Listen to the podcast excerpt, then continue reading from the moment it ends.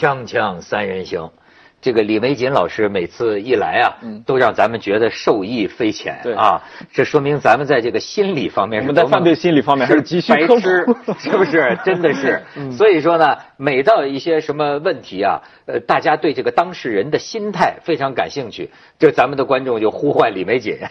哎，那我呢，最近有一个很敏感的格子，我不知道你们能不能说，但是我们说了，就是所谓的这个北电性侵的案。阿廖沙是吧？呃，引起了轩然大波他。那个账号现在没了，哎，对，这北电方面说我们想要查，但是也找不到这个人了呃人啊。那实际上这个话题呢，涉及到一个什么呢？就是校园呐，或者说有权力者或者教授对女学生性侵对，啊，甚至是有还有这个小学、幼儿园的老师对女童性侵。你知道这个呃自称阿廖沙的这个人，哎，格子，你打听到点什么消息吗？我 没打听到什么消息，但是，呃，那个我这几年采访啊，遇到过好好几起，呃，一一起是这个是我朋友的朋友的事情，就他的导一上研究生之后，导师就明明确的传递出信号来说要潜规则，然后这个朋友就过来问我怎么办，我说你这研究生可以不上啊，干嘛要要要要现身呢？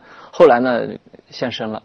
然后这个我朋友给我感慨说说生活强奸不是不是说这个说这个生活强奸了他，我我的回答是快别埋汰生活了。呃，第二个是这个就是说他还是非要这个研究生。哎哎，还是要了这个研究生啊，所以一切都这个。第二个事情是一个很很极端的一个事情，是在我我也不说哪个学校了，那个学校的董事长呢，呃，被二十多个人举报，是因为他们学校有空姐班，举报跟学生跟这个甚至跟一些教职工现在学校都成董事长了。啊，是那种民办学校，哦董董事长啊，民办学校都是董事长。啊那这个董事长是比校长权还高的。啊那这个董事长呢是这个说对他们空姐班和一些教职工呢就有一些这个性侵行为，我呢就去了，跟二十多个人分别进行了聊天儿。然后聊下来之后呢，这个结论是明确的，其中呢有一个有一个女教师呢是一个女诗人。他给我看，就是他那一段时间写的诗，因为我我们对这个文学还是有一点点能够感悟得到的，你会感觉到说他的情感是非常真挚的。然后后来，这个稿子呢隐去了他们所有的名字，包括学校和校长的名字才发得出来，这我就很无奈，因为二十个人的哭泣也没有一个录像啊。你媒体也不是公检法，所以你如果只有二十个人的哭泣，你是不能够把这个人给送上绞刑架的。所以非常遗憾，我我今儿在这儿也不能说是哪个学校。哎，李老师，你嗯你觉得，就是说很多女的呃，就是女学生嗯愿意献身，为了毕业证，为了学位，对吧？呃，这个行为是是可以同情的呢，还是呃他们不应该这么做？我认为这些女孩儿还是 挺挺挺被同情的。就是如果啊，如果就是我身边有这么个人，我绝对给他设计一套儿。就是拿证据对我一定要给他设计一套。就是既然你已经准备现了，那你把这套就整个给他弄下来。也就是说，让你到此画一句号，我非得把你送到那个法庭上去不可。因为这种人，他害完你之后，他会害别人的。您这个就是北师大那个学生，呃，北北师大有个学生，这个前一阵儿出了一个报告，叫康晨伟，北师大中文系一三级的，挺厉害，把他们学校一个副院长调出来设套儿，然后就他就爱在茶馆里面去给女学生摸大腿啊什么的，他就嗯用了一个女学生去给他设设设了个套儿。这个人很厉害，他后来把2007年到2016年期间北师大的校园性侵做了一个统计，出了一个地图，就是校园性侵这儿发生过九起，那儿发生过七起，产生了非常大的一个轩然大波。呃，这个学生是做调查的，啊，太棒了！嗯，对，我觉得这不是个很聪明的办法吗？因为我前两天也看见一个报道，就是说在某地的学校里的一个什么呃学生处长，也是以不给毕业证为由，然后完了就是说看你表现怎么样了，然后就跟这个女生发微信，然后这个女生当即啊把这个微信截图截图，另外找了她男朋友一起又把她约出来，当时全部都录音了。哎，为什么你这女孩子为什么不想这个聪明的办法呢？所以我就是说，又能拿到毕业证，又能把这事儿给结了。他他是这样，就是我我觉得这个这就看女孩的这个背景了，因为我们毕竟干这专业的，你就知道都该怎么能对付这样的事情。可是对一些就是家里头，比如说从小没有教育你过这样的，被欺压惯了的。对，尤其是有些女孩，她很单纯，你知道吗？她很单纯。当她遇到这种事情，像这有男朋友的还好有个出主意的，没有男朋友的呢，对吧？而且这种事儿她觉得很羞耻，一旦张嘴的话说不清楚。嗯，所以一般的我我就觉得在这个问题上，我们在刑法这个如果真的要取证的话，它其实可以按照就像国外这个打击黑社会一样，那个美国的黑社会它有这种特点，就是他一把手就就老大，他是不作案的。他一般下指示都是打一电话给第二个人，第二个人再下指示打第三个，所以一般的我们一般接到第三个的时候，他只要这电话一断，这个人就基本拿他没有办法，就没法去处置他。也就是说，杀人的动机在你这儿，但是呢，作案是另外一个人，也就犯罪构成不是四个要件吗？等于这被隔出两个人，你到底怎么来来来定罪？美国后来就就专门出台一个法律，他这个法律就要求是说，只要有三个人以上指认是你发过指令，你就可以作为有组织的，就是黑社会的老大。这个还所以我们现在性犯罪也是这样，如果你拿不到证据，如果有三四个人，如果一个人可能是诬陷你，对吧？本来是愿意的，有求于你，然后故意上来，但最后他一翻脸，他就说你是强迫的。那如果是一个人这样，两个人这样，三个人以上那就不可能。现在你看这个大陆这个网上啊，也经常有这样的事儿，我就不知道到最起码到最后这个老师是给搞臭了。嗯就是说按说也没有到上法庭，就有一个女生也没有证据，就是当年她性侵我，然后一下全全班。引的十几个女生都说他干了这个事情，好像一般就搞早搞臭，但有时候我也觉得这这个没有诬告的可能吗？有很大的诬诬告的可能有，但是诬告呢，一般就是一起。比如说，就是邻居，然后呢说这孩子说他强奸我了，那么这种情况你搞不清楚。嗯，有的时候也有，就是有这种就是倒贴的，比如说本来是我来勾引你，勾引完了以后呢，我再为了对付，就是回去跟我丈夫说我为什么，然后我反过来再说是你，你当时强迫，有这样的。但是呢，就这种情况，往往就是特定的一两起，不会太多。就比如你你在权力位置上，你可能这种事儿就多一点。如果你只是一个普通老师，是反告你的，那一般我就不多，除非你真的是有这样的行为。所以你看，我就觉得啊这个社会气氛真的对对这个性侵呐、你看我在香港工作，我都能感觉到，香港也不是说保护妇女权利多多多多么高级的地方，但是毕竟我就感觉到啊，香港的这个男同事。男的这个经理非常害怕这种事儿，甚至有的时候说实在的，对有些女同事都可能都会有意见，就说这个女的可不能随便跟他说话，动不动就要告你，你知道吗？就是他这个意识非常强，你给他发个邮件你都得注意。那么给你给就就给你找律师去了，那就是很很容易就沾上这个性骚扰这种事儿。但是相比之下，咱们这个内地啊，要不说也是不平衡。有些地方呢，好像这个意识强。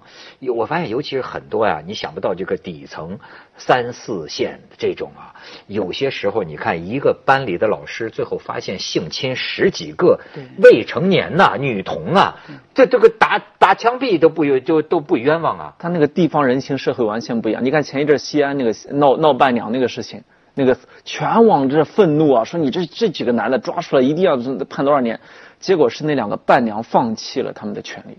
你就想这就是人情社会。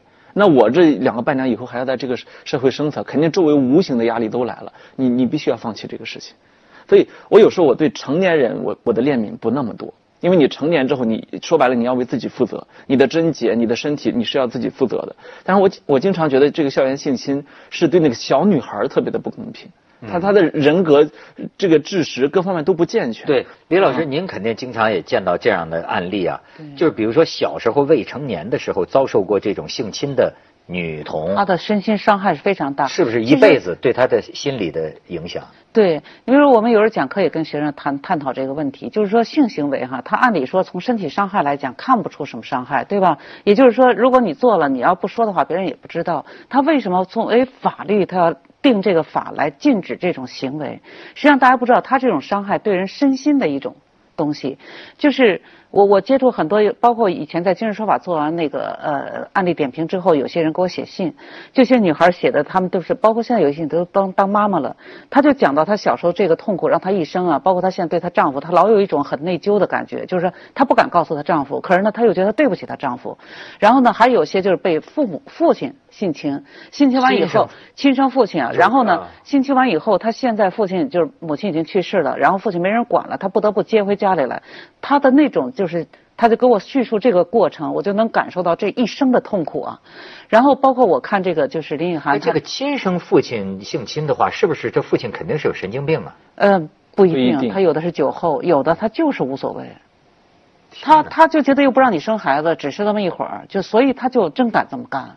而且我们现在看到，就是有很多，就刚才讲的留守的那个山区里头，很多那孩子吧，他爸妈都不在跟着，爷爷奶奶，很多老人他是属于那种鳏寡老人，就是一个人啊孤孤独的，然后经常就一块糖一块好吃的，把小朋友叫过去玩一会儿，玩完回来，你根本不知道，然后等这孩子大了以后，他明白这个事儿了，他心里就是个阴影。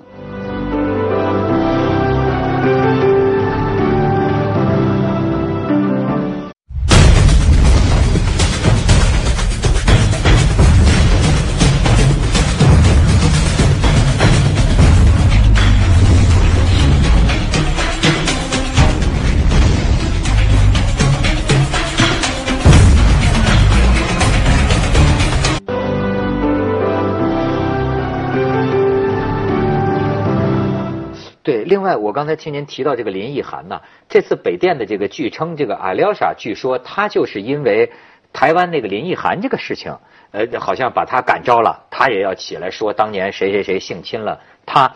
但是这个林奕涵这事情正好请您分析分析，就是说他的事情也很复杂，因为呢现在来讲从法律证据上来说，似乎呢也没有证据说明。这个老师啊，是在他未成年的时候和他发生的关系，而且很有可能呢，是他跟这个老师是一种婚外恋的关系。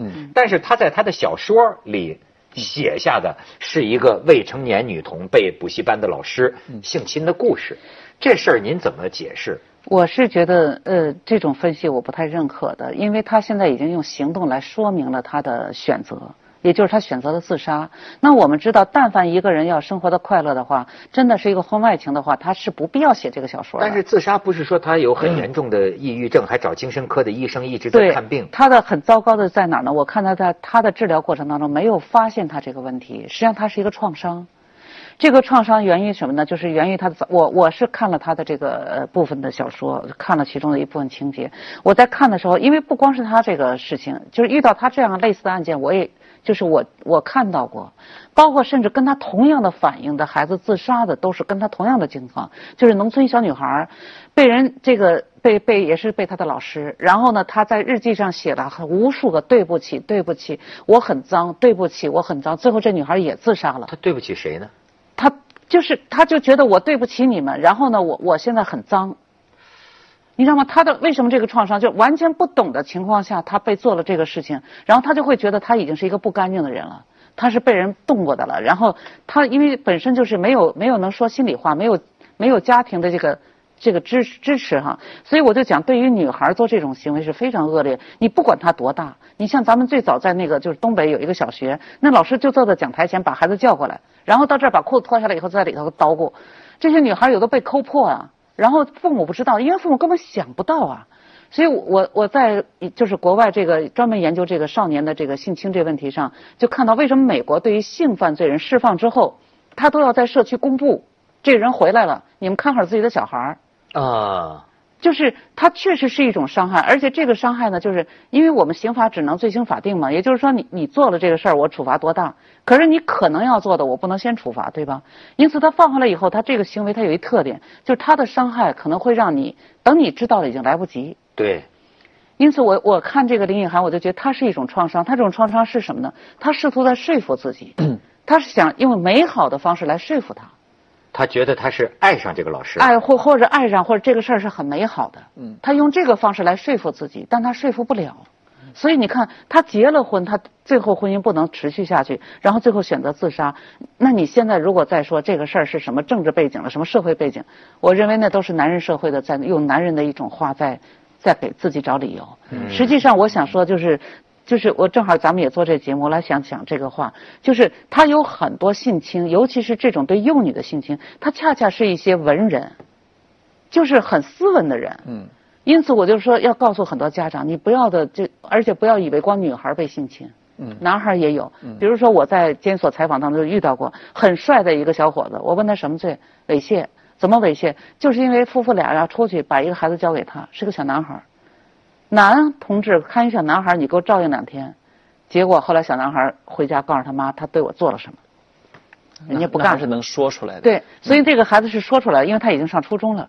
所以我想说是什么呢？就是我们作为家长要有一个意识，第一要要在孩子很幼小的时候就要给他普及这个知识，然后第二，我们全社会都要有这个保护意识。你比如现在有很多说了，这个幼儿园没有男老师，这个孩子没有阳刚之气。我说错，十二岁之前孩子没有性发育，他是一个中性人，中性是没有没有性需要性的榜样的。因此，安全考虑的话，应该由女老师来抚养，他就相对安全很多。虽然女性有有危险性。对呀，因为是这样，就是专门研究这个性犯罪人的心理，会发现就是说，他们有一部分人是情不自禁。为什么？因为小孩特别可爱，而这种可爱是唤起了他想身体上的接触，才由此发生这个行为。他不是很恶毒的。那女老师就不可能会。女老师有个别是虐待，就是因为比如说这小孩太可爱了，掐他一下，有这样的。哎，但是英美这几年也不断爆出女老师女老师去睡年年年轻的学生，对，包括保姆。对，嗯。但是似乎从概率上讲，还是小小一些不像话。对对。啊，像女老师不是，就像他们讲有保姆专对小男孩那个，就是他生殖器。他有的是做那种行为，所以就是说这种性侵的行为呢，他有时候在孩子不知的时候会发生。因此，我们做父母的一定要有这个意识。比如说，他要是单独的男老师，你一定要有陪伴，你不能把他交给。包括医生带孩子去看病，按照医生进来做个检查，家长在外面等着，不能必须进去。只要十二岁以下，家长必须跟进去。这这是我们一个共识，就是一个常识。您刚才说，比如说，哎呀，我要是看见一个小小孩啊，那么样的可爱，我心里这么爱他。他会变成有性欲吗？会变成我对他的？我觉得是很难想象啊。对，是。你看见小娃娃这么很可爱，你会突然想有性性欲。千人千面嘛。上海不是就发上海不就发生一个小孩后来失踪了，就是被被一个嗯，就是作为那就不是正常人呗。哎，对对，就是问题是他有这样的人。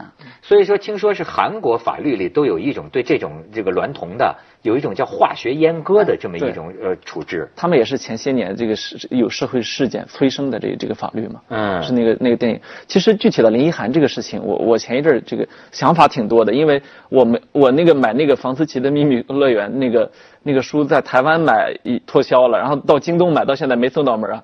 但是，呃，我看了他的那个视频访谈，我看了之后我心里一惊，你知道吗？因为他很特别。他里面提到的所有的书都在我的我的案头上摆着，他包包括他也有危险，没有，就说就说我感觉到在跟他对话上我是对得上话的，所以他说的那个对我触动更深一些。比如说他说奥斯维辛之后写诗是野蛮的，我现在包里就放着一本奥斯维辛之后的上帝观念。那还有他提到波德莱尔的恶之花，他提这个恶之花之后，我一下子就懂了他自己选择的这个人生路径，因为你知道恶之花的六章分别是什么？上来犹豫与理想。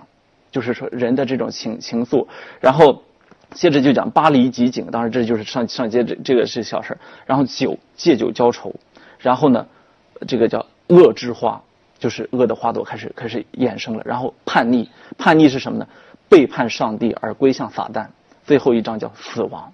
所以我看了林奕涵这个路径之后，我觉得，当然这么说对死者或或者有一点点不敬，但是你知道，一个特别沉迷于文学艺术的，当他觉得自己的人生真的就解脱不开的时候，他其实是选择了恶之花这样一条人生路径，就最终的死亡，他是完全的按照这个剧本演的。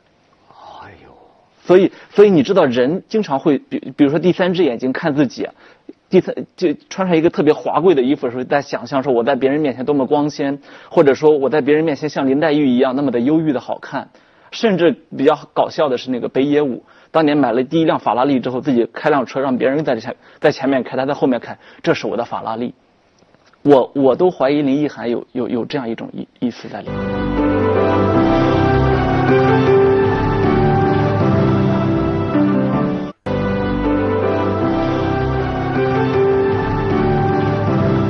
这个咱们就说事实为依据，法律为准绳的话，哈，他的精神症状，他的抑郁症，是是是到底和他的这个受性侵是先有蛋还是先有鸡的关系？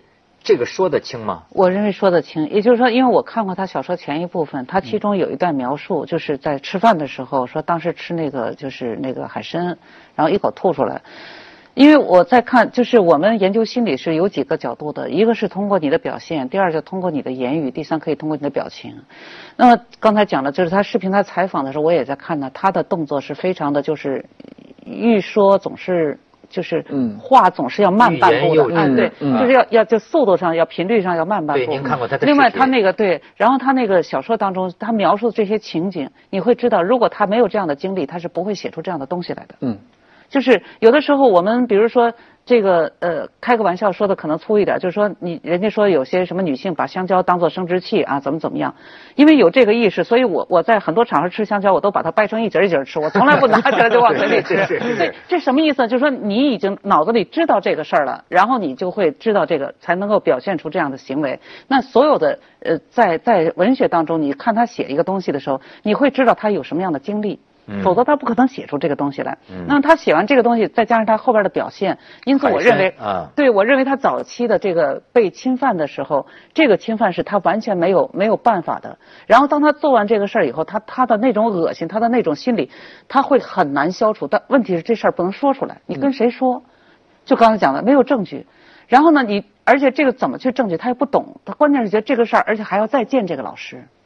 所以这个过程，他的这种创伤，我不不管他多大，哪怕他十六岁，他没有这个经验，他也会是非常震惊的。我想象的是那么一种情况，就是说，比如说啊，很多个这个小女生啊，容易迷上老师，尤其是讲文学、感觉很有才气的老师，但是他那种迷啊。呃，他是一种对于一个老师啊，这种权威啊，或者说甚至觉得老师很有魅力，跟现在的偶像那个对是是一样的反应。他不是，你知道吗？就等于说，一个小女生即便把一个男的当成偶像，也并不等于他愿意跟你上床。但问题是，这个这个偶像偶像他捅破了你们之间的障碍。对对，就有有的时候小女生她之间会出现，我记得我小时候也碰到过，就是说。实际对小女生是一个非常大的一个恐惧，就是，但是这个有时候这男老师也会甚至会误以为，哎呀，你看我讲课，他都是那种崇拜的眼光，永远坐第一排。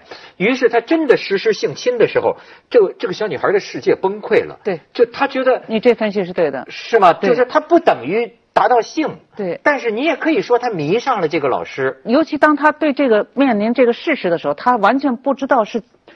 该怎么去反应？其实说句实话啊，你要真的去调查，包括我小时候我完全不懂的情况下，我记得我也有一个就是也不算直接亲人哈，到我家来住的时候，他就有过这种动作。我当时不知道，我只是躲他，我就觉得特别痒，不让他碰我。然后后来我母亲不知道怎么发现了，我母亲太精了，然后他就发现了，因为那时候住房条件很简单，就那么里外屋嘛，所以后来呢，这个事儿我母亲马上就给捅出来了，告诉我以后。怎么样要注意哪些事情？所以我就讲，就是这种事情，我当我知道这是一种这个问题的时候，我那时候吓坏了，我大概有一个星期不敢跟人说话。哎呦！后来慢慢才走出来，因为我母亲是一个非常开朗的人，然后做上了犯罪心理学的工作。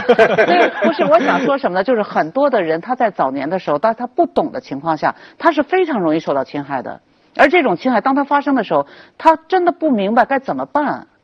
就完全就傻了，那个，这这是这是不好的事儿。我觉得这是心理。所以你刚说那崩溃那个字特别对。对，它是一种呃很微妙的东西，就是说他可能脑子里还有一部分呢，确实这个老师是对他有某种吸引的，或者是他是喜欢这个老师的，但是呢，他绝对没有想跟你这个老师发生这种关系。对，这在他的脑子里是一种什么矛盾？所以这个我我认为这个才是我们全社会要特别让所有的家长来来来呼吁，就要知道。同时，我们的法律应该健全。什么意思呢？就是保护好我们的孩子。因为这种创伤呢，他在他完全不懂的时候，他等于就打这场仗，你没有任何准备，嗯，上来就把你干，你那心里你的愤怒啊，就凭什么呀？真咱俩打也行，你什么都不让我知道。你就来上来了，对吧？所以我觉得这个过程呢，就是我们的孩子怎么样去普及这个教育。比如有很多母亲就跟我讲，这么点的孩子，我怎么好意思跟他讲这个性保护啊？他不知道该怎么去教育，因此就刚才你讲到山里头告诉孩子，身体是自己的，人家不能看，人家不能摸。其实这种教育很容易啊，但是我们为什么很多家长就不知道呢？他们就说我们不好教育。你甚至别说这么小的，我这几年我跟我的实习生啊，我跟一些外面的一些女生，我去私下里聊天的时候，我才意识到，在学校里面和在实习单位的时候，男的有多猥琐。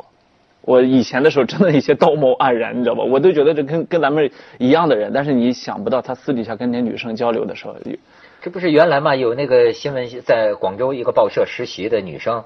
最后也是嘛，最后爆出来就是带他的这个，那还是我们武大新闻学院的。啊，真的，那还是我的师兄啊，那你也是师兄，另一回事，都不是什么好人，没有，这当年还是还是明星师兄，因为就是在南方周末卧底什么养鸡场的死鸡死鸡哪里去了，然后还去什么，他他还有个特别好玩的卧底，他去卧卧底了武汉红山广场的那个。那个叫什么性产业。我后来才知道，这哥们儿可能就不是不是卧底，嗯，是现身。哎呦，嗯，所以说我有时候觉得这个男的，作为男的，嗯你也很难说你让他不好色，但是我有时候会觉得有些男的不知畏惧啊，嗯，他不知恐惧啊，其实我觉得是，就我们现在讲社会就是比较开放了哈，就是成年人，包括像陈冠希那事儿哈，当时让我评我是不评的，为什么？因为我觉得娱乐圈嘛，对吧？只要双方自愿，你别人不要去太多废话，对吧？嗯但是你对于孩子不能这样。绝对不能，只要他是未成年，他完全不懂的情况下，你要做这个行为，这就是属于一种犯罪。而且作为父母一定要有这个意识，孩子在这个阶段是很容易受到被侵害的。对，一定要这个意识太重要我现在甚至觉得这个未成年啊，因为法律是十八岁嘛，但实际上在大学毕业之前，我认为都是应该有一定程度的保护的。因为很，因为我们今天的独生子女政策导致很多这个年轻女孩她是比较单纯的长大的。